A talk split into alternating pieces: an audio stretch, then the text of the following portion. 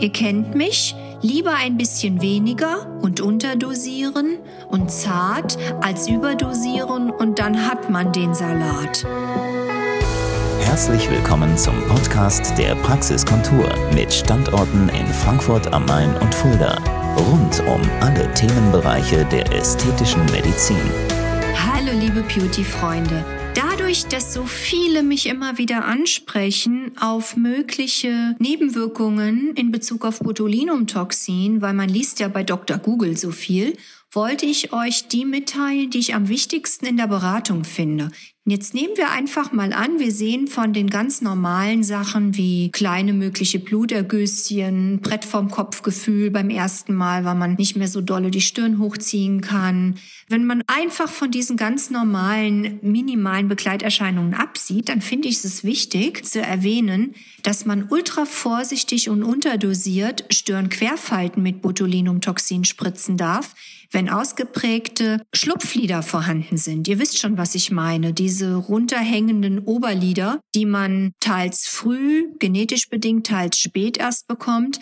Aber Kompensatorisch bei vorhandenen Schlupflidern ziehen die Patienten die Stirn immer gerne hoch. Natürlich ist das wie ein Teufelskreis und die tiefen Falten werden immer tiefer im Bereich der Stirnquerfalten. Also stellt euch vor, ich würde jetzt so wie beispielsweise ich das bei mir handhabe, die Stirnquerfalten mit Botulinumtoxin behandeln. Dann passiert nach einer Woche Folgendes.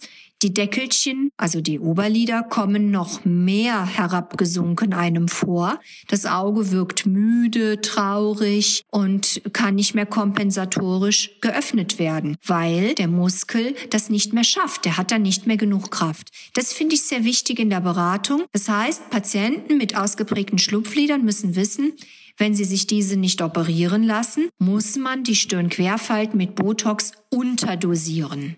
Das war der erste wichtige Punkt. Der zweite wichtige Punkt, sollte der Patient vor mir sitzen mit ausgeprägten Tränensäcken. Die sind ja im Bereich des Unterlides. Dann ist es wichtig, dass man die seitlichen Krähenfüße nur moderat behandelt mit Botulinumtoxin.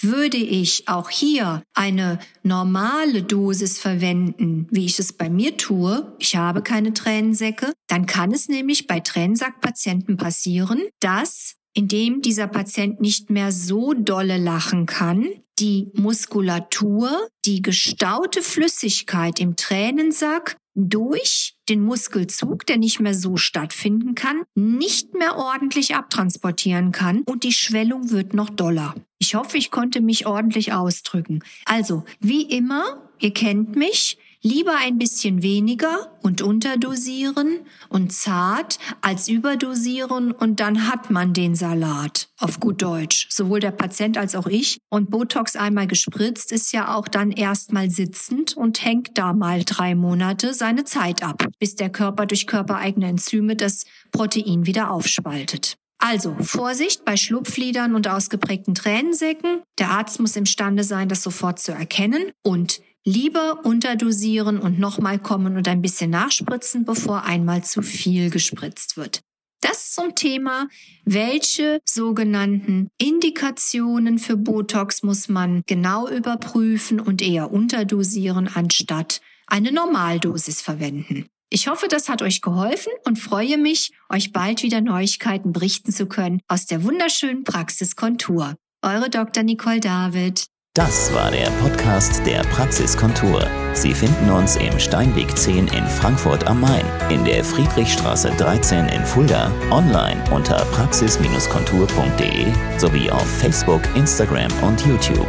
Vielen Dank fürs Zuhören und bis zum nächsten Mal.